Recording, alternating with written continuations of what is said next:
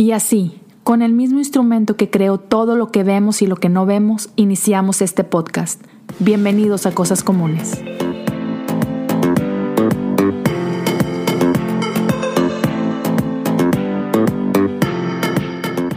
Pues bienvenidos a un episodio más de Cosas Comunes. Gracias a todos por escuchar, gracias por su tiempo. Es, es eh, una bendición, es, es, un honor tenerlos por acá.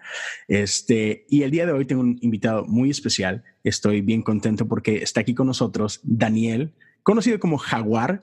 Este, y ahorita platicamos más de dónde nació todo esto. Pero, bro, gracias por estar aquí. No, hombre, gracias a ti, en verdad. Ah, me emocionan proyectos como este, lo que, lo que esto significa para la iglesia para tantas personas que están buscando conectar con Dios. Entonces, pues estoy muy emocionado, estoy muy emocionado de participar acá contigo. Y fíjate, justo ahorita, antes de, grabar, mencionábamos algo y, me da pie a esto. Cuéntanos un poquito quién eres tú, quién es Daniel, porque yo por un lado asumo, no hay persona en el planeta que no conozca quién es Daniel, pero justo hablábamos de esto, ¿no? De que ah, eh, en nuestro mundo hay unas burbujas bien, bien graciosas. Entonces, por si hay alguien que, que no ha escuchado de ti, de lo que has estado haciendo, cuéntanos un poquito.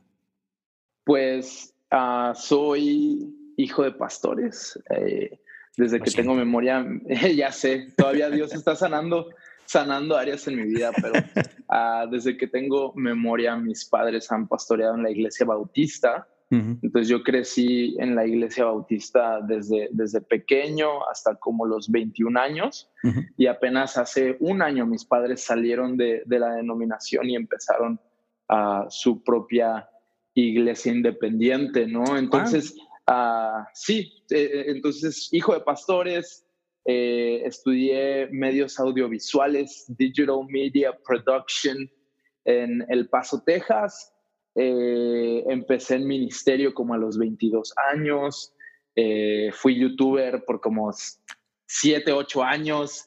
y ahora estoy felizmente casado. Llevo dos años casado con mi esposa Kimi y, y, juntos pastoreamos un movimiento que se llama Un Corazón, que pertenece a, la iglesia Comunidad Olivo, pastoreada por, por Marcos y Patty Richards, mis pastores, y, y pues juntos llevamos igual dos años pastoreando este movimiento y ha sido una locura ver cómo Dios uh, literal se siente como si Dios hubiera encendido uh, una barra de dinamita y la hubiera puesto en nuestras manos y luego ok chicos, los veo luego y, y esto reventó en nuestras manos y ahora estamos constantemente buscando su dirección, buscando hacia dónde rayos va todo esto, porque no, no, en realidad no sabe, mentiríamos si, si, te, si te decimos que sabemos lo que estamos haciendo en realidad, ¿no? Entonces, en, en resumen, ese, ese,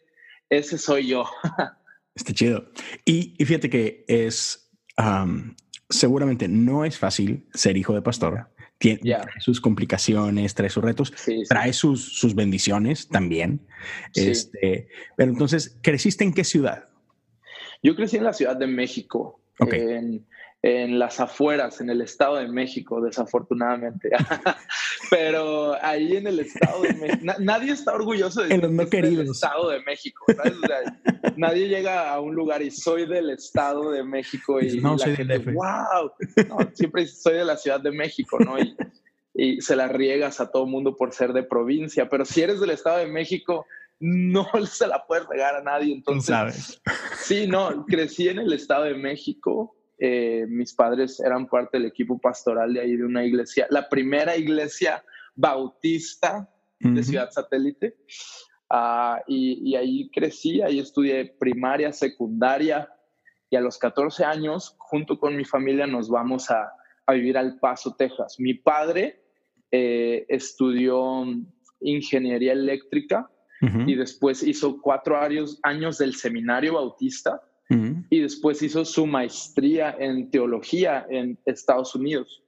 Entonces mi, padre siempre ha sido un hombre que lee mucho, muy estudioso, le gusta escribir, ha participado en, distintas traducciones de, libros, inclusive de la Biblia, traducción al lenguaje actual. Qué padre.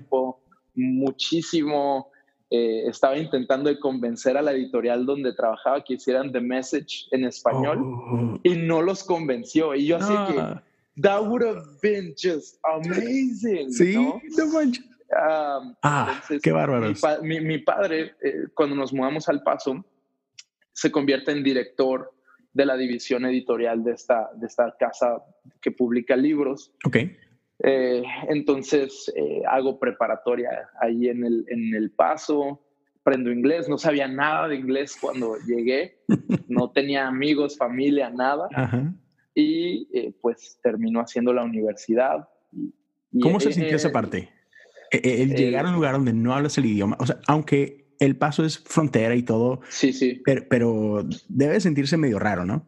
Sí, fue muy raro porque imagínate, yo crecí en la iglesia pues bautista, ¿no? Ujú. Y además eh, escuela pública toda la vida, escuela pública sin saber inglés y, y de un año para otro te, te sales de la secundaria, la dejas in- inconclusa, te vas a una ciudad que no conoces, eh, que nunca había escuchado yo de- del Paso, nunca había escuchado yo de Ciudad Juárez. Eh, Entonces ya te imaginarás, ¿no? Despega el avión del aeropuerto Ciudad de México, edificios, no hay espacio y luego Ajá. aterriza en Juárez, que son eh, desiertos, Desierto. dunas, eh, todo muy, muy diferente, ¿no? Entonces, justo, aun- decías algo muy cierto, es frontera, el 90% de la gente habla español, pero justo la zona donde estaba la editorial donde mi papá trabajaba, estaba en la zona menos hispana, por así decirlo. Wow, ok. Entonces, sí, entonces hay, en El Paso hay una base militar muy grande que se llama Fort Bliss y ahí tienes todas las razas, to- todas las eh, los grupos étnicos eh, condensados en, en un, en un perímetro pequeño. Ujú. Entonces la prepa a lo que, a lo que yo fui, me, me acaban de traer mi café. Estoy, estoy contento. Les presento a un amigo, el Mome, Momé. pastor de adolescentes. He escuchado mucho de ti. adolescentes tienen que invítenlo a sus congresos, ¿ok? Sé que muchos pastores van a ver esto, invítenlo. Eh, Dile que yo lo voy a invitar sé al podcast también. Ah, y te van a invitar al podcast también. Gracias. Momer es una leyenda. Am, entonces, llego a esta escuela cero mexicana, ¿no? Eh, había mu- mucho, mucho inglés, casi no había español, me toca empezar. eh, en, en las prepas de Estados Unidos hay un curso que se llama English as a Second Language, ESL. ESL. Y, y tristemente, en estas clases pareciera que se junta eh, todo lo rechazado, todo lo que está saliendo mal académicamente, todo el que está en, en alguna pandilla o, o que está viviendo algún trastorno social, no sé. Entonces, eh, fue bien difícil porque pasas de, de- de un contexto donde estás protegido, donde conocías a todo y a todos, a, a este contexto donde la vida de los jóvenes en Estados Unidos es muy diferente. En aquel entonces, por lo menos, creo que ya se ha ido estandarizando en todos lados, pero fue muy difícil. Yo caí en, en- en ansiedad y depresión eh, esos años de prepa, Ujú. eh, que, que- y eso des- se desenvolvió o, o llegó a, a niveles muy, muy, muy difíciles y, Ujú. y, pues en gran parte esas, esas experiencias y, y esos años creo que pusieron el fundamento de, de quien soy hoy en día, ¿no? Ujú. Sí, Ya. y es que incluso, fíjate, cuando mencionas eh, el estar en el paso y te decía, bueno, pues es frontera. Sí, aunque tú estabas, me decías, en, en un área muy diferente, Ujú. este, no- donde no está todo lo hispano, pero aún dentro de los hispanos, por ejemplo, porque yo sé que tú sirves a una, estás en el paso, pero sirves en una iglesia que sirve a la comunidad hispana. Sí, sí, en Pero Juárez, estamos en Juárez. Ajá, y la cultura es bien diferente. O sea, sí es México, pero, pero no es igual. O sea, no, Sí. no es lo mismo Ciudad de México que El Paso o que, o que Juárez, No, porque son dos mundos que, que chocan y, Sí. y la cultura es otra. es es- otra. Es bien raro. Es otra. Creo que desafortunadamente el, el hispano en Estados Unidos ha llegado a un punto en su vida en el cual eh, vive para trabajar. Literalmente, o sea, es Yep. Eh, vivo para cumplir el sueño americano, vivo para comprar eh, este otro automóvil, esta casa más grande. Eh, los, los estudiantes recién graduados de la universidad viven para pagar sus préstamos universitarios, ¿no? Entonces, nada, nada es en cash, todo es a crédito. crédito. Entonces genera genera esta dependencia del de, el horario de trabajo. Entonces, cuando vienes y les presentas una vida de iglesia, que creo que obviamente hay iglesias que lo han logrado, pero yo sigo tratando de encontrar esa iglesia hispana, ¿no? Que, que ha logrado romper con este molde, con esta manera de pensar, pero cuando llegas como hispano y les dices, vamos a, a hacer servicio voluntario, vamos a invertir nuestras horas, vamos a automáticamente eh, te encuentras con, como, con esta resistencia, ¿no? Y creo que hay, muchas iglesias que, que, lo han logrado romper y admiro lo que han logrado con hispanos en Estados Unidos, pero también hay muchas otras que cuya realidad es esa, ¿no? No hay voluntarios, eh, estás constantemente contracorriente y frustrado y todo eso, ¿no? Sí. es bien raro el contraste con México. Ahora, yo estamos haciendo iglesia en Juárez y ves a, gente de todo estatus socioeconómico llegar y entregarse por completo. Gente que llega en un carrazo, gente que llega en, ruta, y se baja, corre la avenida y llega sudando y, y, ambos coexisten y sirven a, a, un nivel sacrificial que a mí no deja de impresionarme. Sí, y que es hermoso, ¿no? Y, y que dices tú, eh, ah, y, es que, por ejemplo, tienes estos dos mundos. Y yo vivo en Houston y aunque no es frontera, eh, existen, es, casi igual, ¿no? Es, y, y, tienes, por ejemplo, la belleza de, de, de la cultura americana que es súper eficiente, ¿no? y, que tiene eh, de su lado este, presupuestos y equipos y estructura y todo eso, pero falta la parte esa de la, de la pasión, ¿no? De, del servicio. Tienes del otro lado la cultura hispana que tiene todo lo que no tiene la americana, pero que le falta todo lo que sí tiene. Entonces, este e, es, un, es una tensión difícil de navegar, como decías tú, de que, ah, man, ¿cómo le hago para explicarles que, que sí. se puede esto a ambos, ¿no? Totalmente, totalmente. Es un reto. Es un reto fuerte. Y entonces te lleva a Juárez básicamente el trabajo de tu papá y toda esta vida, ¿no? Sí. Y entonces ah, ahí, aún y cuando, cuando llegaste a Juárez, sigues en el mismo ámbito, o sea, del tipo de iglesia bautista, o sea, donde está tu papá, donde están sirviendo y todo esto, ¿no? Y en qué, en, bueno, has contado tu historia en, me acuerdo, en conversaciones descalzas donde hablas este, que estabas en YouTube y todo esto. Y recuerdo que mencionas lo que te llevó a YouTube, ¿no? Sí. ¿Cómo fueron esos años en el... Obviamente estoy seguro que no esperabas la respuesta que... Jamás. Habla un poquito de eso. pues había hace más de 10 años, más, hace más de 10 años. ¿Qué eran los inicios, em, básicamente? eran, eran los inicios. Los inicios, había un par de, de, youtubers que me encantaban. Ahora, yo, yo consumía mucho YouTube por, porque en mi último año de prepa, mi situación migratoria se complica. Entonces, eh, quedó básicamente como ilegal. Mi último año de prepa quedó como ilegal viviendo en Estados Unidos. Estabas fuera de estatus, eh, una cosa así. Fuera de estatus a causa de, como malos manejos de parte de un abogado. Entonces, entró en una depresión, una crisis existencial muy heavy, como que por primera vez comprendí lo impotente y lo pequeño que era en contraste con, con el gobierno, en contraste con el país, en contraste con la frontera. No es como que le podía escribir una carta a alguien y el problema se solucionaba, o sea, estaba fuera de estatus y no hay nada en el poder. No es como que puedes llegar a una oficina y explicarles tu situación. Es que mírenme, soy yo y hago esto, o sea, no. Exacto, o sea, yo podía llegar personal. Con, mi, Sí, no, o sea, con mi chamarra del equipo de fútbol, eh, yo podía llegar con, con mis calificaciones y eso no iba a cambiar nada. Literal, e, era esa impotencia, ¿no? Entonces caigo en depresión muy pesada, en ataques de pánico y ansiedad, donde eh, los que han, pasado por eso saben cómo eh, sientes que te está un infarto, sientes que te vas a morir, e, ese día se acaba tu vida. Entonces eh, dejé de comer, yo todo lo que comía lo vomitaba, así, de ansioso estaba todo el tiempo.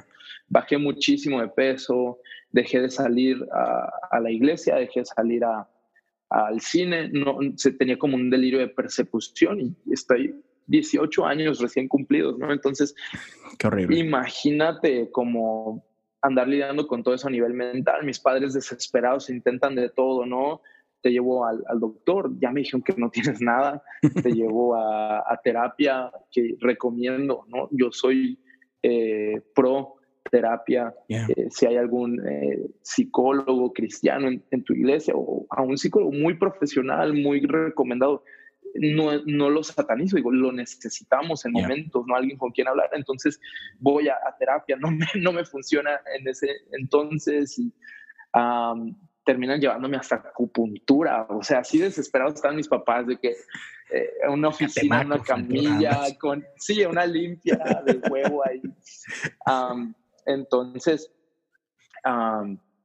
todo está muy mal y, estoy no saliendo de mi casa. Entonces, empiezo a consumir mucho más YouTube. En aquel entonces, eh, creo que eh, los YouTubers lo hacían por como por amor al arte, como por pasión, ¿no? Me encanta esto, voy a hacer mis cortos, voy a hacer mi, como mi programa de, como si fuera de televisión, pero desde internet. Y, entonces yo consumía y, y, desde siempre eh, como que he sido el, el, que habla mucho en la clase, el que, el que lo ponen de MC en cada evento, etcétera. Entonces eh, dije, yo creo que yo podría hacer eso, ¿no? Entonces saqué la laptop de mi papá, una compact viejísima con con una webcam de menos 3 megapíxeles, no, no sé, grababa VGA, no sé, estaba muy, muy, muy vieja.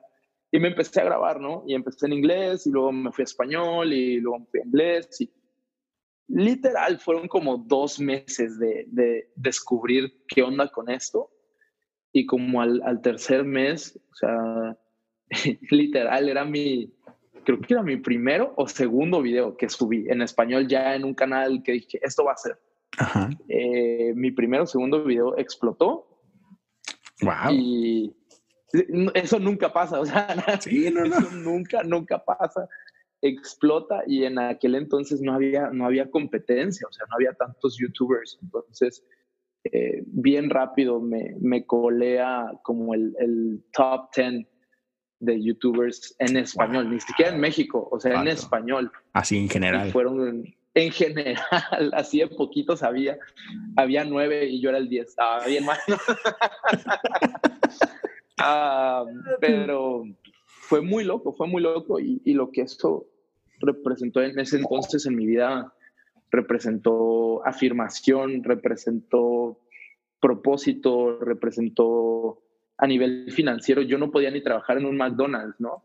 Entonces, que, que, de repente me llegara una carta de Google de, ahora eres oficialmente socio de Google, para mí era como, ¿what?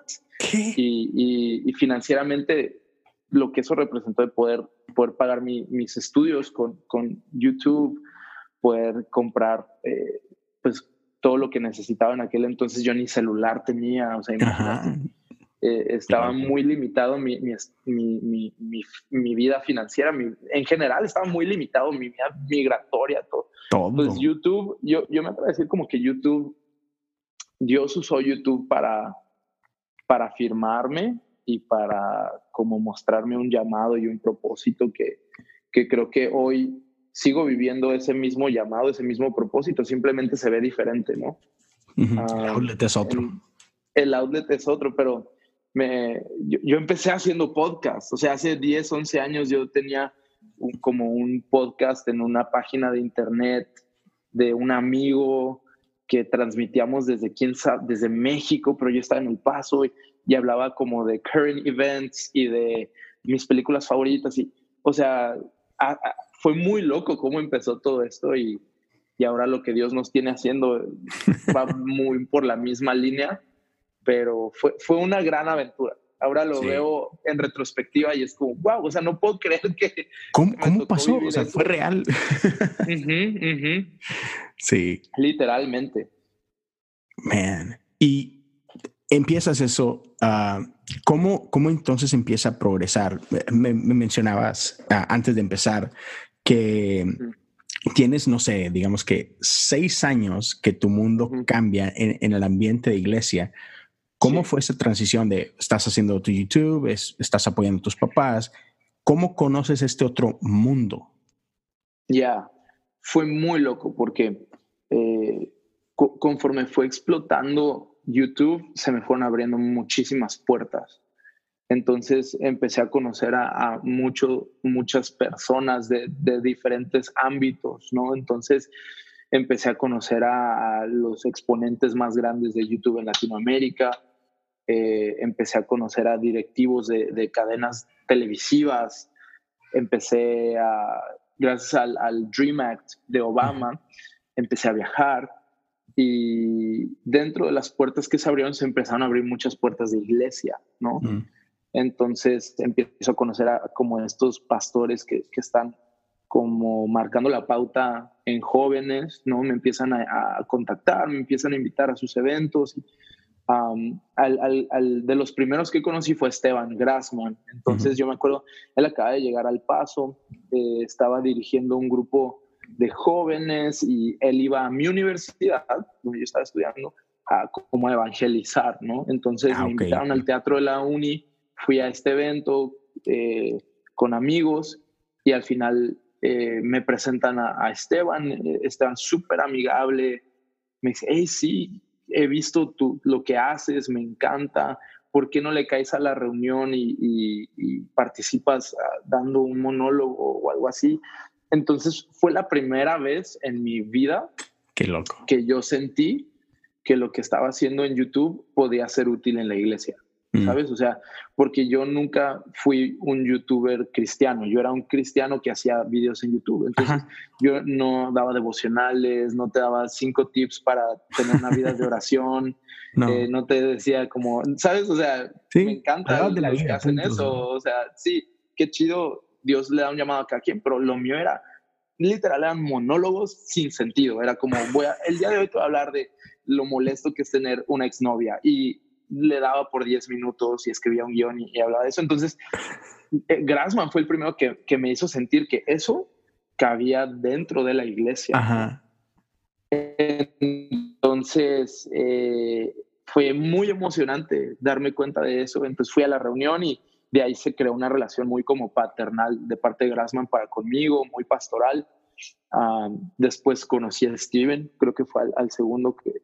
No, después conocí a Jesiah, en un, en un visión juvenil nos pusieron a dar como un taller juntos de como de medios audiovisuales y métodos de alcance. Y, y, y, pues se me hizo bien raro ver a un pastor tatuado y con aretes y en ese entonces tenía expansiones en, en las orejas y como aretes en la nariz. si, creías, si creen que está como intenso ahorita. lo hubieras conocido en aquel entonces, ¿no? Entonces, estábamos ahí y, igual Jesse siendo Jesse me dice, ¿tú, ¿tú quién eres? O sea, ¿qué, qué onda contigo? ¿Dónde saliste? Cuéntame. Y empezamos a una amistad ahí. ¿Por qué estás aquí? Me acuerdo que mucha gente en aquel entonces como que pedía una foto, gente rarísimo, de que fírmame mi Biblia y es como, es en serio, o sea, no. ¿Por qué quieres que te firme tu Biblia? No. me demuestra que no eres cristiano si quieres que te firme una Biblia, pero ya sabes, está como que tú quién rayos eres y, por, qué, por, qué, la gente te está pidiendo. ¿Por qué te piden tu autógrafo? Sí, era muy raro. Y, después conocí a Steven, creo que fue con el que se, se inició una amistad mucho más cercana. Y, y pues ya el resto es historia, o sea, empecé Grassman abrió la puerta, empecé a servir con él después de unos cuantos años.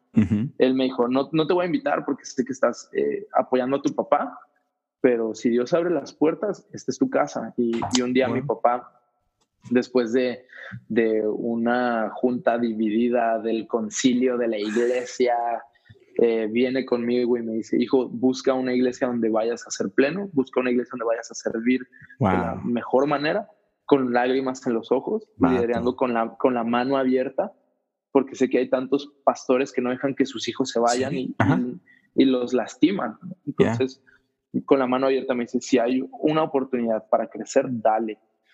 Y fue justo cuando estaba tan cercano a Grassman que, que fue un no-brainer, ¿no? Fue como, vamos a darle. Y, fue un, momento muy de Dios, muy del Espíritu Santo guiando ese momento. Y me fui con, con Grassman y, y eso abrió puertas a tantas cosas, a tantas cosas. Me expuso a, a tanto, ¿no? Entonces yo, yo creo que todo el fundamento ministerial, obviamente la Iglesia Bautista doctrinalmente y, teológicamente puso un fundamento muy sólido en mi vida, pero a nivel liderazgo práctico, yo creo que todo lo que aprendí de, Vino Nuevo, de Chris Richards, de, Esteban Grassman, eh, puso, puso el fundamento para lo que también hoy estamos viviendo, ¿no? Claro. Y, ah, digo, eso obviamente tú, tú lo sabes, pero Qué, valiente de tu papá, número uno. Sí, sí. También. Es mi héroe. Sí, no, pero eh, no, se me fue la palabra en español, pero selfless. O sea, no pensó en como entregado. Entregado es un amor sacrificial. Sacrificial totalmente. O sea, vio de que esto me va a pegar a mí, esto me va a doler a mí, pero te va a ayudar a ti. Y por amor a ti, por amor a, a, lo que él sabía que Dios tenía en tu vida, fue. Sí, sí. Dale, te tengo que dejar ir. Y ahora, yo soy su único hijo. E, ellos se casaron muy, muy grandes. Me tuvieron como a los 36 años. Entonces, eh, imagínate lo que eso implicaba de tu único hijo, o sea, tu herencia, tu legado. Lo estás dejando ir sin saber qué va a pasar. O sea, él no conocía a Esteban, él no conocía eh, de cerca lo que estaba pasando en, visión.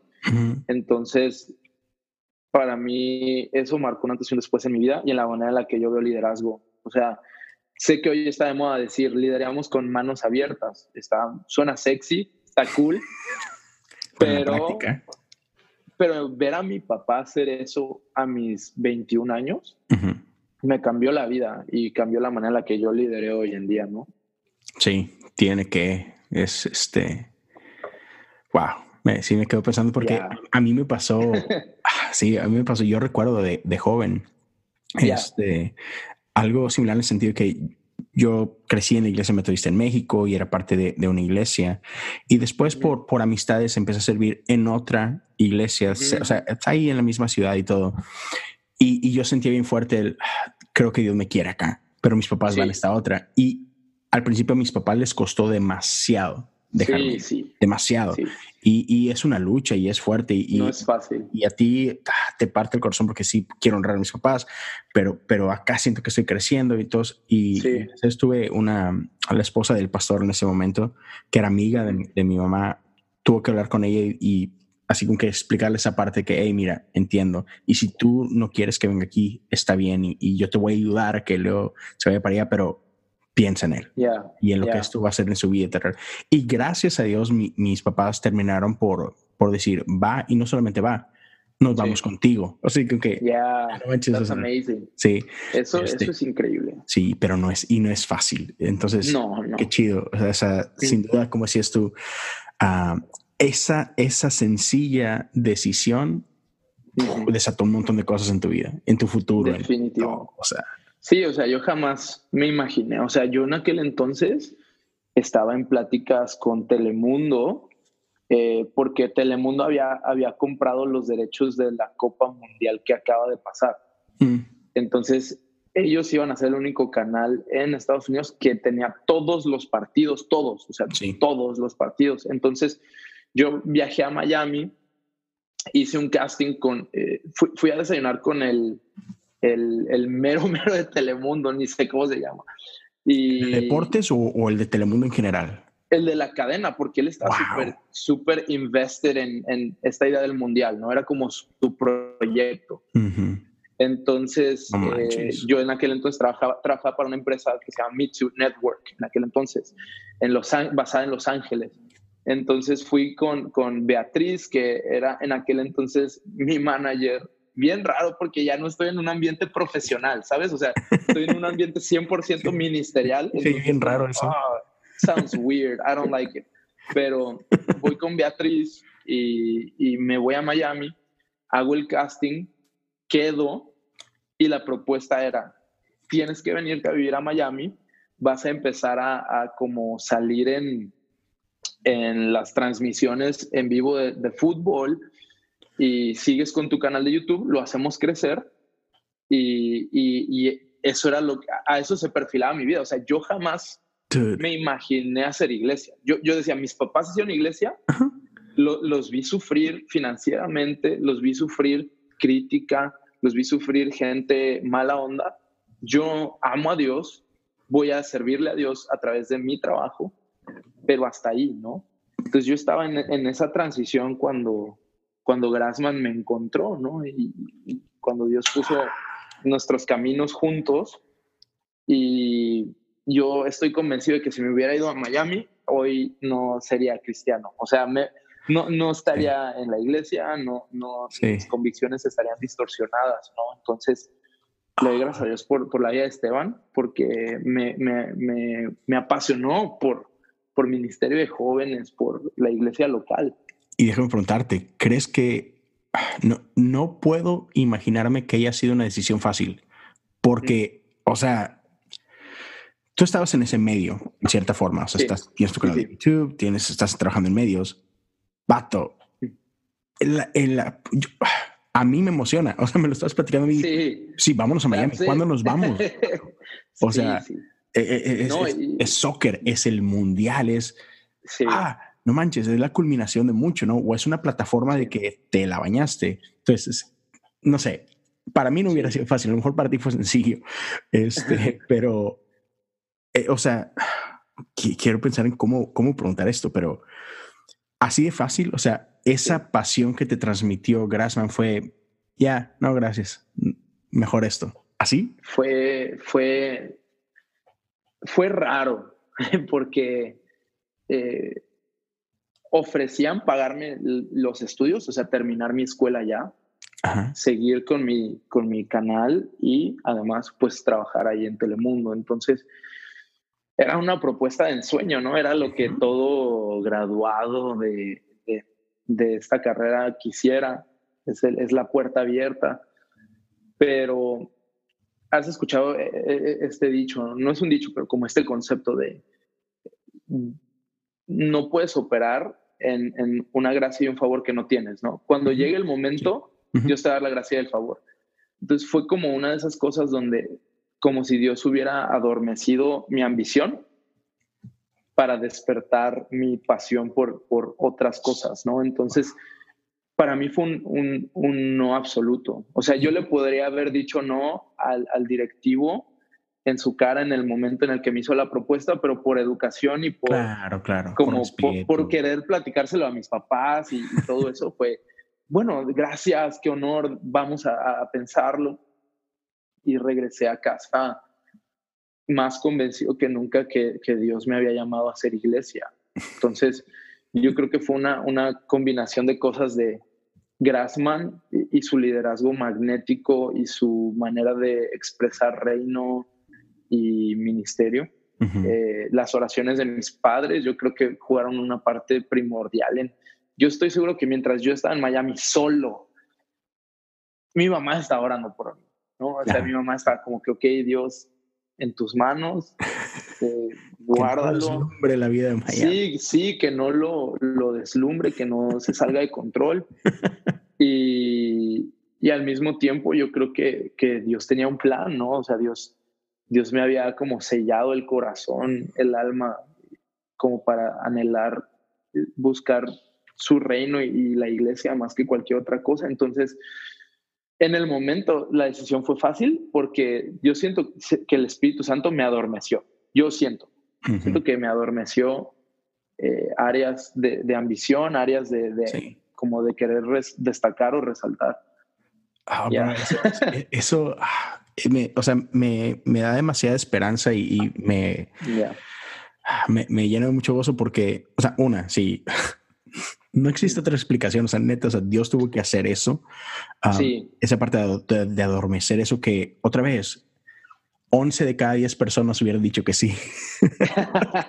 Vámonos. Tal vez, tal vez sí. Este, pero, y, esto lo escuchamos mucho de pronto, y a veces nos cuesta creerlo, pero voy a decir varias cositas. Una, o sea, como iglesia tenemos el mejor mensaje que podemos dar, ¿no? O sea, totalmente. El mensaje por excelencia. Y, y muchas veces menospreciamos ese mensaje dentro de la iglesia. Y, y, eso, o sea, digo, sigues siendo joven, estás chavo, pero pero hace años, o sea, estabas todavía más joven, estabas en medio de este mundo y, y el decir, ¿sabes qué? Uh, mucha, mucha gente piensa que, que el Evangelio uh, no es atractivo para los jóvenes. Sí. Y decimos que no, o sea, no. Es una mentira. Sí, es una mentira total. Es, no, quizá no estamos haciendo un buen trabajo de presentar el Evangelio porque totalmente. El, e, el Evangelio es sexy, el evangelio es aventura, o sea, el, el correcto, ¿no? Y, sexy en el buen sentido, ¿no? Este, sí, no, yo entiendo full. Eh, es atractivo, es, es, apasionante. Yo me acuerdo una conversación que tuve con, con uno de mis hermanos hace muchos años, donde él me decía esto, es que la iglesia es sumamente aburrida. Y yo, Ah, no, algo estás haciendo mal. Yo en ese tiempo, yo, yo, era parte del grupo Alabanza, yo viajaba con mis amigos y andábamos en, en ranchos, en pueblos, tocando, evangelizando. Cada fin de semana era súper emocionante. O sea, tú ya querías que fuera fin de semana para lanzarte a un evento. Y yo le decía a mi hermano, no, tiene todo menos aburrido. Estar en la iglesia, sentarte en una banca o en una silla y no hacer nada más es sumamente aburrido. Sumamente. Servir, servir es... Ah, Increíble, increíble.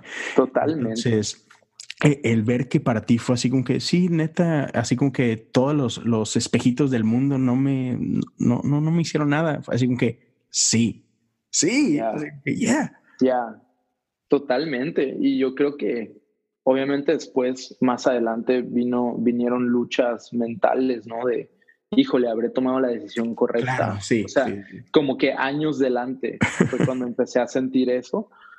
Pero yo creo que, no sé, yo, yo siempre trato de asumir responsabilidad como líder, ¿no? O sea, yo, yo siempre trato de, decir como, si la iglesia está siendo aburrida para alguien, eh, me gusta pensar que es mi culpa y que hay algo que yo puedo hacer para cambiar eso, ¿no? Entonces, somos de la idea de que todo comunica, ¿no? Desde tu lenguaje corporal, tu lenguaje literal, y de ahí cómo te vistes, cómo, qué proyectas, qué actividades eh, extra, además de la iglesia, practicas, creo que te, hace una persona magnética, un líder magnético llamativo que, que, promueve una vida de emociones y de aventura y de, y de plenitud, como tú lo estabas diciendo, o hace que la iglesia se vea imposible, inalcanzable y aburrida.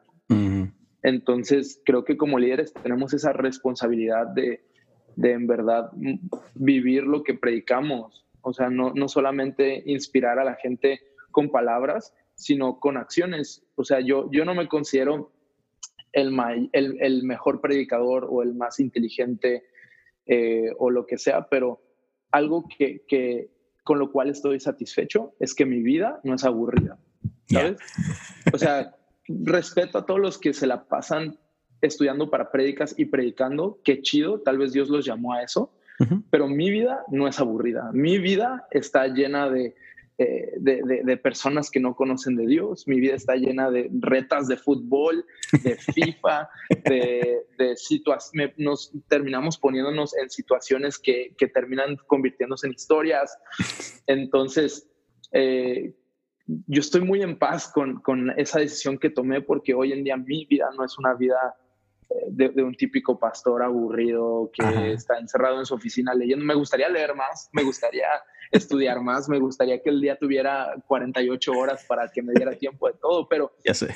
no se puede, ¿no? Entonces he, tenido que escoger, ok, ahorita soy pastor de jóvenes, me, voy a meterme en el, en el papel, no voy a querer andar en modo soy pastor de una iglesia o estoy plantando una... No, soy pastor de jóvenes y me encanta.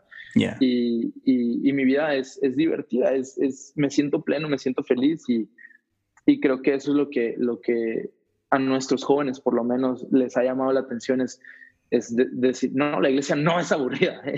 La iglesia ofrece una vida de abundancia, una vida de plenitud a través de Cristo Jesús, a través de su Espíritu Santo. Entonces, creo que es lo que hemos tratado de modelar. Dreaming of a better sleep? Tossing and turning is not your destiny. And Ollie is here to help. Ollie invites you to sink into sweet, sweet slumber to improve your mental and physical health and overall wellness. More than just melatonin, Ollie's ingredients help you unwind your mind for a delightfully dreamy drift off. Sleep is on the way at Ollie.com. That's O L L Y.com. Qué chido. Y, y, y, usando el lenguaje que usabas tú hace ratito, es, uh -huh. es aprovechar esa gracia que tienes ahorita, ¿no? Y es, sí, ahorita. Tu gracia es, va, explótala, ¿no? Uh -huh, uh -huh. Ahorita quiero como que explorar un poco más la, esta parte de, de, jóvenes y lo que significa para ti todo, pero antes de eso, este, quiero hablar de esos años que estuviste bajo Grasman. Este, Yeah. Porque sé que, y, y, lo has mencionado ya, ¿no? O sea, eso te, te afectó, eso te, te Sí. impactó, este, pero hay, hay muchísima gente que le cuesta ser el número dos o el número tres o lo que Sí. quieras, como quieras llamarle, ¿no? Pero háblame de, de, de hoy que, que tú estás al frente. ¿cómo cambió tu vida el estar abajo de un liderazgo como, como el de Grassman, ¿no? Y, Sí. y cómo hubiera sido si no te hubieras disciplinado a eso. Uf, yo creo que es bien básico. De lo primero que, que aprendí de, de G es, eh, para tener autoridad tienes que estar bajo autoridad, ¿no? Ujú. Entonces yo, yo tenía que someter a autoridad mis proyectos, o sea, eh, era como un caballo salvaje suelto en YouTube. Yo, yo hacía lo que yo quería, manejaba mi dinero como yo quería, viajaba a donde yo quería. Y entonces creo que era tiempo de someter todo eso a una autoridad espiritual voluntariamente, porque nadie se quiere someter a fuerzas, ¿no? O sea, a regañadientes. No, o sea, yo quiero la bendición que viene de parte de Dios. Hay un orden divino y, y en ese orden divino Dios pone obviamente a nuestros papás como nuestra autoridad en este planeta y después pone a pastores y líderes que Él puso en esta posición para que nosotros podamos buscar consejo, buscar opinión y vivir una vida eh, bendecida, pero esto es recíproco, ¿sabes? O sea, fue porque Grassman invirtió en mí que yo estuve dispuesto a invertir en él, ¿no? Ujú, Entonces buenísimo. yo creo que ahí es donde hay mucho conflicto. Un pastor que no invierte en ti no es tu pastor, aunque tenga un doctorado de la universidad que tú quieras. Un pastor que no invierte en ti no es pastor. Entonces, si él está demandando de ti sin invertir, amigo, es abuso y es dictadura. Y neta, o sea, por favor, haz algo, haz algo al respecto. Pero Grassman invirtió tanto en mí, tanto, sanó mi corazón en tantas áreas, ¿no? Que, que era obvio que el paso que yo tenía que tomar era, era someterme y, y- y empezar esta relación recíproca. Nunca fue Grassman diciéndome, te tienes que someter, siempre, siempre fue más como yo buscando consejo de, hey. ¿qué hago aquí? ¿Qué piensas de esto? Lo que tú digas, yo voy a hacer porque siento que Dios te está usando para bendecir mi vida. Y Grassman es tan bueno que, que rara vez me decía qué hacer, ¿no? O sea, es, es tan buen líder que era como, no, o sea, óralo, busca a Dios y, y, y toma una decisión. Eh, y- y fue bien chido porque con G nunca, nunca fue ese trato de tú eres el número dos y te me cuadras y tú, yo soy el que brilla y tú eres el que Me traes el trae café. No, o sea, nunca fue eso. Y me encantó, fue como tan saludable, Ajá. tan saludable y sentir que éramos una comunidad, que éramos un grupo de amigos, que, que yo podía brillar y no había problema. O sea, yo podía hacer lo mío y no había problema. En verdad sané, sané en muchas áreas de mi vida y, y creo que puso el fundamento de, de ahora yo querer ser ese líder que levanta líderes también, ¿no? Que mi staff, que, que en mi ministerio, que en un corazón no sea Daniel, ¿no? Que no sea Kimi, sino que sea es todo este equipo y, y tanto me puedes invitar a mí como puedes invitar a algún otro de mi staff, Ajá. porque son mejores que yo en su área y por eso están ahí, ¿no? Entonces creo que eso lo aprendí del G, del Grassman y eh, me dejaba viajar, me- me- gracias a él em- me conectó con muchos pastores, me conectó con, con muchos congresos eh, de manera eh, sacrificial, entregada, selfless, ¿no? Entonces creo que esos años me marcaron, me marcaron muchísimo. Dices todo eso y, no puedo dejar de pensar en esta frase de esclavo por amor. O sea, dices tú, no, no, no, sí, yo me quería someter a esto. O sea, es, es, sí. ¿Por qué? Por, por una, este Grassman, o sea, desde, desde el día uno que de lo que me platicaste, que te dijo, oye, ¿por qué no vienes y haces esto? Así como que, vato, es un extraño. o sea. Sí, o sea, me puso en su plataforma sin conocerme. Ajá. Pero vio algo en ti, ¿no? Y, y por eso, por eso GSG, ¿no? O sea. Sí, es, una leyenda. Es una leyenda y mi plan original, o sea, era irme a Ancla, ¿sabes? O sea, en cuanto él dijo Tijuana, yo dije, ¿cuándo? ¿No? Nos vamos y, le damos y, nunca me imaginé lo que Dios tenía preparado. O sea, lo que estoy viviendo ahorita era mi opción menos probable. O sea, así te lo pongo. el lugar en el que estamos, las cosas que estamos haciendo era lo, último que imaginamos. Que no, ese no soy yo. Claro, o sea, nunca va a ser por ahí, pero Dios se encargó de cerrar todas las demás puertas eh, que parecían obvias. Ajá. y ahora estamos aquí. Qué chido, man. Y, oh, man. Ok, para quienes no sepan qué es un corazón, cuéntanos un poquito. ¿Qué es un corazón? Un corazón lo empieza Steven Richards, mi hermano del alma, hace ocho años, cuando él tenía 19 años. Y... Los que no conocen a Steven, eh, pastoró una iglesia chiquita ahí en Monterrey, ¿verdad? Sí, sí, sí. Tal vez alguien ha escuchado de Hilson, tal vez no. Eh, entonces él está ahí como parte del equipo que, que Chris y Lucy mandaron para, para plantar Hilson Monterrey. Y, y él hace ocho años eh, siente carga en el corazón de, de, empezar una conferencia para estudiantes universitarios. Okay. En la cual, sin importar tu denominación, sin importar tu iglesia, puedas venir y adorar y buscar a Dios bajo un mismo corazón, ¿no? Es como el, énfasis. Por eso la primera conferencia fue en un auditorio ajeno a la iglesia. Fue ajeno al grupo de jóvenes de la iglesia. Okay. En entonces el grupo de jóvenes, ajá, eran 100% neutral. Fue muy inspirado en su momento Steven por, por lo que vio en, en, Passion.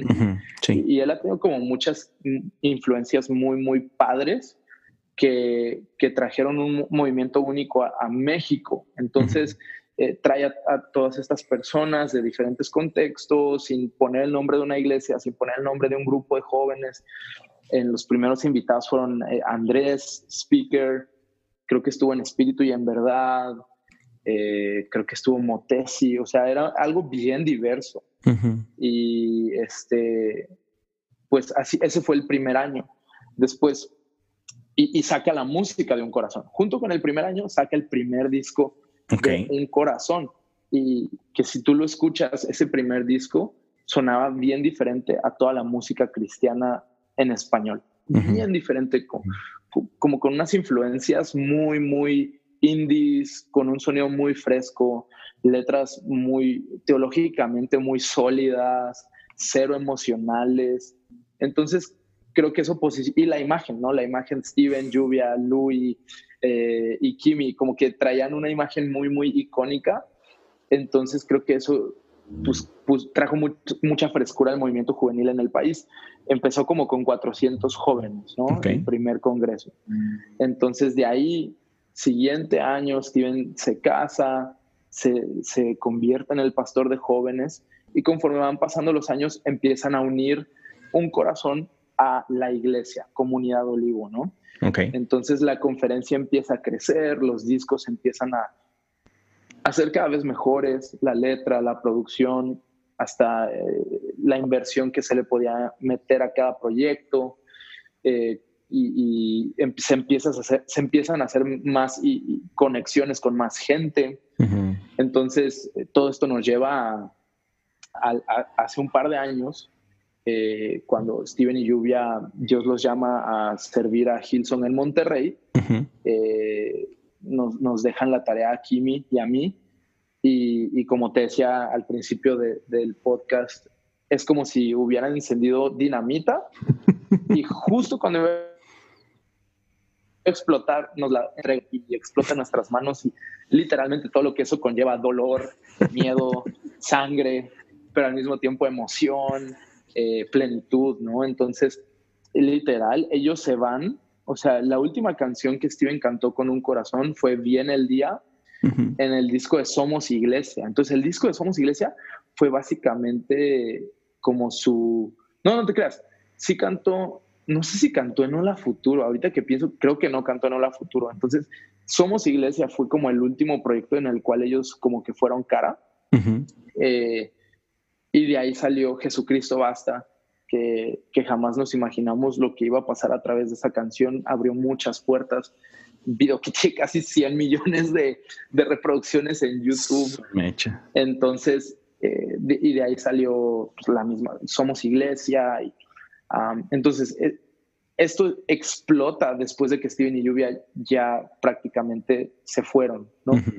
Entonces entramos a, todo lo que fue Hola Futuro a nivel conferencia y a nivel música, ya con Kimi como la cara de la banda, eh, nosotros transicionando al liderazgo como pastores, eh, y, la, conferencia crece, el grupo de jóvenes crece, la música crece, eh, las oportunidades, invitaciones, tours, todo eso empieza a crecer y nosotros tenemos como dos meses como pastores, ¿no? Entonces imagínate eh, lo complejo de, de recién casados.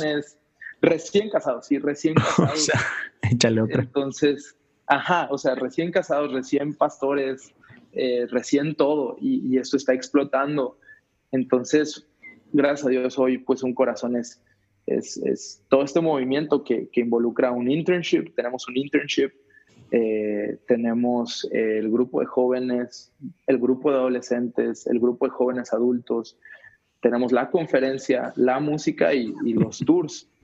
Entonces, y ahorita estamos mi esposa y yo como pastores creativos de Comunidad Olivo, como iglesia. Entonces, es, es, bastante. Chorro de Pero, pero tenemos un equipo increíble, un equipo excepcional que, que saca todo adelante, que son autoinspirados, automotivados, eh, que rinden cuentas. Entonces, gracias a Dios, no hemos perdido la cordura Todavía. Todavía, siendo la palabra clave. aún. wow, man, es, muchísimo, es muchísimo, pero es, es este, como Dios sobrepasa todos, todos tus sueños, todas tus expectativas. Y, me encanta, por ejemplo, eso que, que pasó tanto con, con Grassman, después con, con Steven, y, una vez lo escuché hace muchísimos años de parte de, Marcos, una vez que, él estaba dándonos una clase en canción de, liderazgo y decía, es que la única manera de que, de que todos ustedes puedan crecer es que el líder crezca y que el líder tenga, este, que identifique esta capacidad de, hey, yo me tengo que ir. Tengo que ir para, que, para que alguien de ustedes tome este lugar y, muchas veces como líderes cometemos el error de, de querernos aferrar a, este, a esta posición y es, Totalmente. tanto tú tienes que crecer y, liberar eso para que otros crezcan y exploten lo que Dios está poniendo en ellos, ¿no? Y no ser nosotros así como que una, una tapa o un techo en otros, ¿no? Con ganas. Totalmente, totalmente. Yo creo que tanto Grassman como Steven me jalaron hacia, o sea, al ellos ser promovidos, me promovieron a mí, ¿sabes? Entonces, y y nunca fue la meta, o sea, yo cuando, cuando llegué a Olivo y empecé de novio con Kimi, mi sueño era servirle a Steven, ¿sabes? O sea, Steven es mi mejor amigo, mi sueño era servirle a él, ¿no? Entonces, si así siguiera la cosa, yo sería feliz, ¿no? Yo estaría pleno. Eh, y, Dios tiene sus maneras de como de acomodar todo y ahora nos toca estar al frente a nosotros y, gracias a Dios todo lo que sembramos en, Grassman, todo lo que sembramos en Steven, todo lo que sembramos en, los demás pastores que tuvimos, eh, lo estamos cosechando hoy en día. Hoy en día, todo lo que sembramos en ellos, la gente lo está sembrando ahora en nosotros y es un sueño hecho realidad. O sea, yo no podría pedir mejores amigos, yo no podría pedir mejor staff, mejor equipo. Es ridículo, es ridículo. O sea, lo que nuestro staff hace por nosotros, yo sigo sin poder digerirlo, sigo sin poder creerlo. Eh, cómo cubren nuestras desnudeces, cómo nos alientan, cómo eh, levantan nuestros brazos, cómo tienen detalles con nosotros, lo que invierten en nosotros.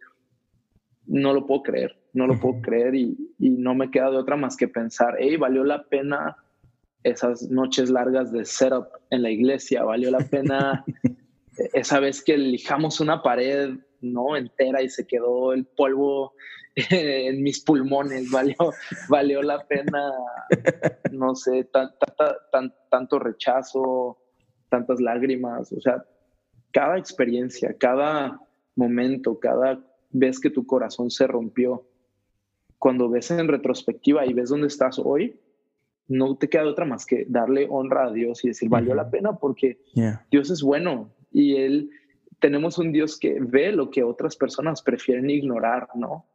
y, hay, hay, tanto contenido hoy en día en, en, Internet, hay tantos memes, hay tantas páginas, hay tanta crítica, hay tanta basura. Nunca nadie habla de lo que está abajo del iceberg, ¿no? Nunca nadie muestra eso. Y, y, no, creo que no nos haría nada de, de daño en momento sentarnos y recordar cada uno de esos momentos en los cuales nos sentimos ignorados, desplazados y ver cómo Dios hoy nos tiene bien, ¿no? Sanos.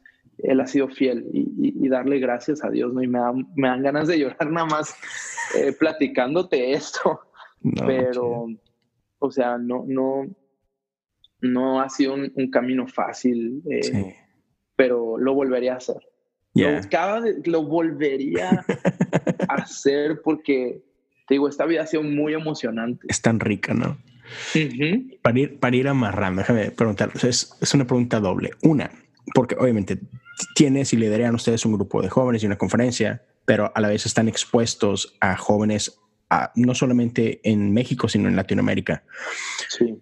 ¿Cuáles, ¿Cuál has identificado tú que es como que de los retos más difíciles que están viviendo los chavos hoy? Y su contraparte, ¿cuáles son los sueños que tienes tú para la juventud? Yo creo que el reto más grande que enfrentamos, porque me incluyo, es encontrar nuestra identidad y nuestro valor en Cristo Jesús. Mm. Yo creo que ese es el reto más grande porque eh, hoy en día la mayoría de los jóvenes quieren ser alguien en la vida, ¿no? Eh, creo que la generación de antes era como una casa y un trabajo y una familia y un carro y un perro, ¿no? Y hoy en día es seguidores, reconocimiento, eh, proyectos, eh, éxito en, en, niveles como de admiración, ¿no? Entonces, yo me doy cuenta que la mayoría de nuestros jóvenes, su problemática es en verdad saber quiénes son, porque las modas cambian 52 veces al año, ¿sabes? O sea, a mí me encanta, yo soy fan de la ropa, soy fan de, del fashion, de los sneakers. Soy, soy culpable, ¿sabes? Pero también estoy consciente del daño que eso le hace al planeta, del daño que eso le hace a la juventud. Hay fast fashion, es un problema tan grande, o sea, 52 campañas al año, una por semana que le dice a nuestra juventud, no eres suficiente, te falta esto, te falta este otro, te falta este otro, cada semana haciéndote sentir insuficiente. Entonces, ese es un problema por sí solo. Y a eso le sumas temas de identidad, temas de eh, tu valor está en tus seguidores, tu valor está en el reconocimiento, tu valor está en el aplauso. Y ahora a nivel cristiano también, o sea, eh, el término relevante ha sido violado y prostituido a, un, a un nivel degradante, ¿no? Entonces es como relevancia. ¿Qué es relevancia? Ya no, ya no tiene ni siquiera valor la palabra, un, un significado coherente, ¿no? Entonces yo creo que en el momento en el que tú entiendes que como que relevancia es el simple hecho de que eres amado por Dios, que Jesús se entregó por ti y que ahora tienes a su Santo Espíritu para seguir escribiendo la historia en tu trabajo, en tu escuela, en tu familia, haríamos las cosas de manera muy diferente, ¿no? Entonces yo creo que esa es la problemática a la cual yo me enfrento, a la cual los jóvenes que nos toca pastorear o predicar eh, se enfrentan. y yo creo que, que, el sueño que yo tengo para la juventud en el continente es eh, que seamos gente eh, como real, ¿no? O sea, gente, gente vulnerable, gente que echa raíz en su iglesia, que echa raíz con sus pastores, que echa raíz con sus amigos, gente que, en lugar de esconder sus cicatrices las muestra y, y, le da gloria a Dios por cómo Dios ha sido fiel aún en medio de eso. Eh, gente que aprende a disfrutar la vida, o sea, que, genuinamente disfrutar tus días, o sea, disfrutar eh, este regalo que Dios te da de, estar vivo, estar saludable. Mm. Y, y, gente que, que es generosa, creo que para mí eso es lo más importante, generosa financieramente, generosa con tiempo, generosa con afirmación. Generosidad abre puertas que talento jamás va a abrir. Entonces creo que si fuéramos eso como, como generación joven, muchas cosas buenas sucederían, ¿no? Entonces creo que, creo que poniéndolo en palabras, ese sería mi, mi sueño. Qué, qué padre, man. Gracias por compartirlo con nosotros y este Sí, es, es este, es un, es un reto definitivamente, pero, pero me encanta esa parte que una te tocó a ti vivirla y ahora tú lo estás haciendo de, de esto, de, de, mostrarle al mundo que, que el evangelio es, es apasionante, que es emocionante, que es una aventura y que you're missing out. Si, si, no estás aquí, you're missing out. Definitivo. Eso, ¿no? People are missing out, bro. Ajá. Y, en parte es porque, digo, eh, asumiendo responsabilidad, como, como decías tú, sí, por muchos años, este, como que, uh, sí, no hicimos un buen jale el mostrarle que esto es la iglesia. No, no es esto que pensabas, no, esto es la iglesia, ve el potencial, ve lo que Dios quiere hacer y, y, el inspirar eso, este, como sé que lo están haciendo y lo seguirán haciendo, es, está chidísimo. Gracias por, por su ejemplo Sí, pero gracias por lo que están haciendo. Uh, este ah, tenía, tenía una preguntita más. Es démole. Tienen una vida loquísima. Mencionabas todo lo que están haciendo, jóvenes, conferencias, música, aparte están en un equipo creativo, tienes tu vida personal, ¿no? Tu esposa, etcétera. Pero puede ser, creo que, que es mucho, muy fácil, este, viajes, ¿no? Puede ser bien sencillo desconectarte de la fuente.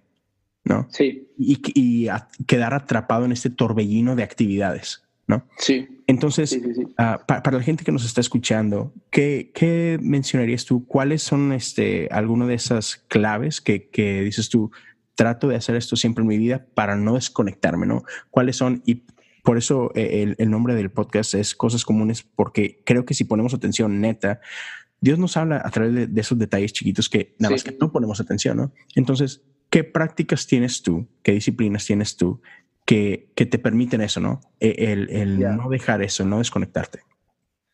Ah, es la pata de la que más cogeo, si soy honesto. Eh, soy, siete en el, soy siete en el enneagrama. Yeah. Entonces, I'm crazy wild. Like, Best number ever, bro. Sí, o sea, como que cualquier cosa que no se parezca a lo que pasó ayer me encanta, ¿no? Como que let's go, let's do that. Entonces, cuando toca hablar de disciplinas, pues me da vergüenza, o sea, estoy, estoy en el hoyo.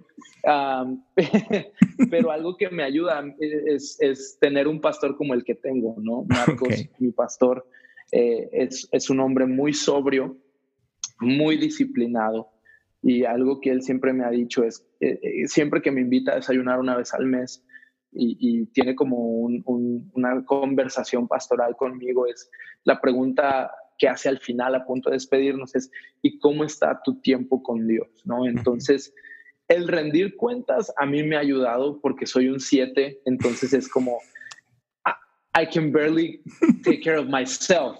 ¿Sabes cómo? O sea, apenas si me puedo cuidar a mí mismo, gracias a Dios mi pastor está al pendiente. Entonces eh, ha sido el rendir cuentas y, hey, esta, esta semana, este mes estuvo gacho, no me pude conectar con Dios y, me conecté nada más a un nivel profesional, ¿no? De, busqué únicamente para dar, ¿no?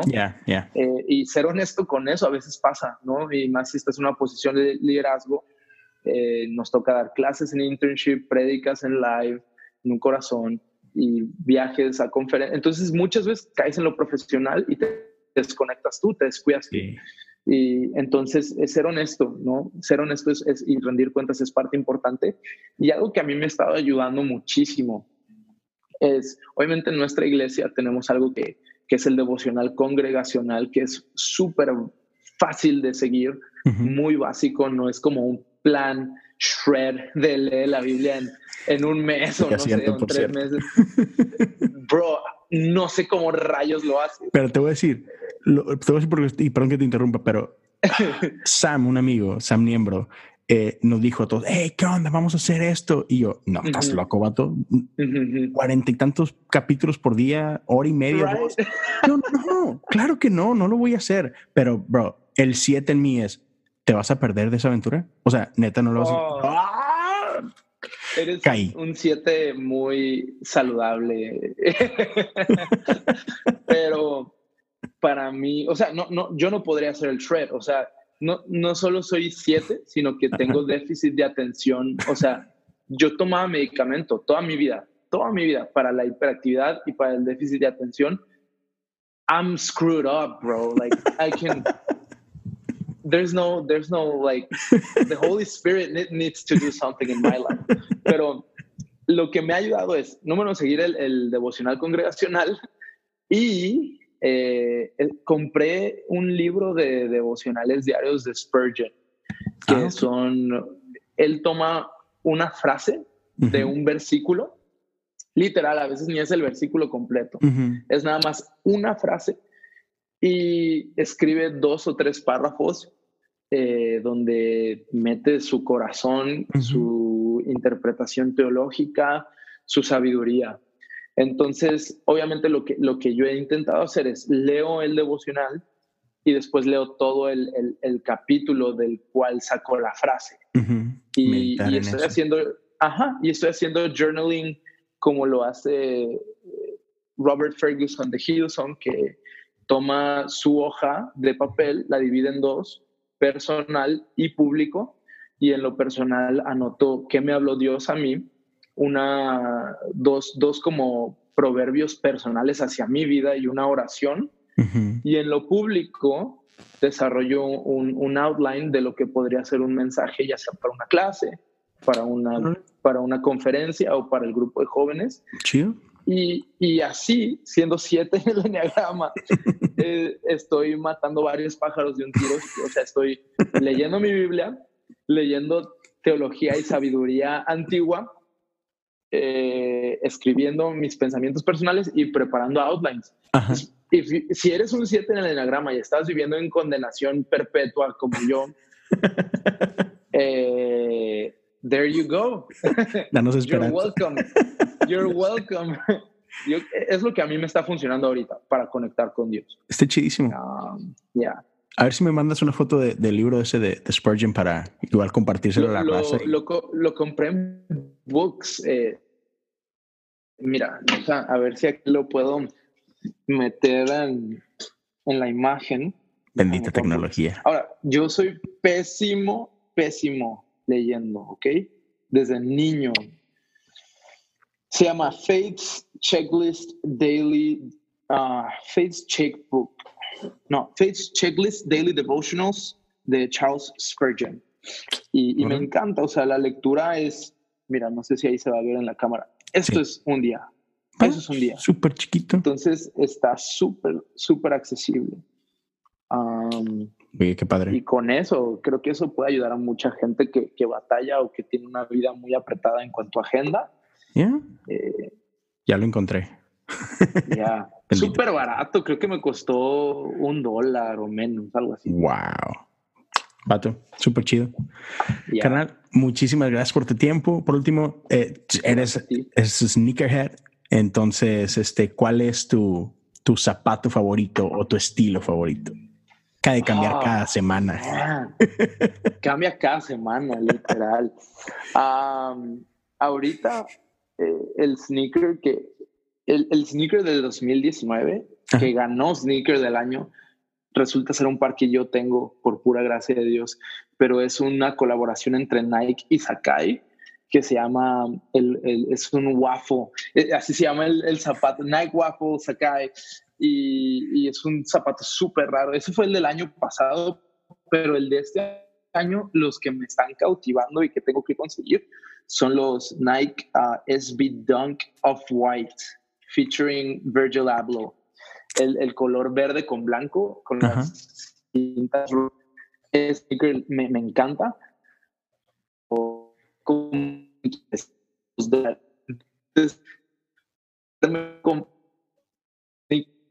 Tengo toda mi de sneakers y después comprarlo. Entonces, um, yeah, en eso andamos. tu pozo. Ah, bro. Sí, es mi gusto pozo. Sí. Hey, todo, es que todo se, me cayó muy, muy gordo cuando salió todo eso de sneakers and preachers. Así que, vato, todos gastamos dinero de manera estúpida, nada más que cada quien lo hace de manera diferente, ¿no? Ya, ya. Pero no manches. Ah, bro, gracias por tu tiempo. La gente que, que, te quiera seguir o saber de lo que andas haciendo, los proyectos de un corazón, ¿dónde los pueden seguir? Ah, me encuentras en, todos lados como Daniel-Jaguar y, y, nuestra, nuestro ministerio es Un Corazón ORG, igual en todas las redes sociales y de ahí se derivan los demás ministerios. Si tú buscas un corazón, te va a salir todo lo que hacemos. Eh, y pues nada, gracias por, por habernos incluido en, en, este proyecto que tienes y estamos a la orden, bro. Gracias, muchas gracias a todos. Ya saben, a mí me pueden encontrar como en Instagram o Twitter, Leo Lozano HU, así, sencillito. Y ahí seguimos platicando, seguimos conversando. Que Dios me los bendiga a todos. Gracias por su tiempo.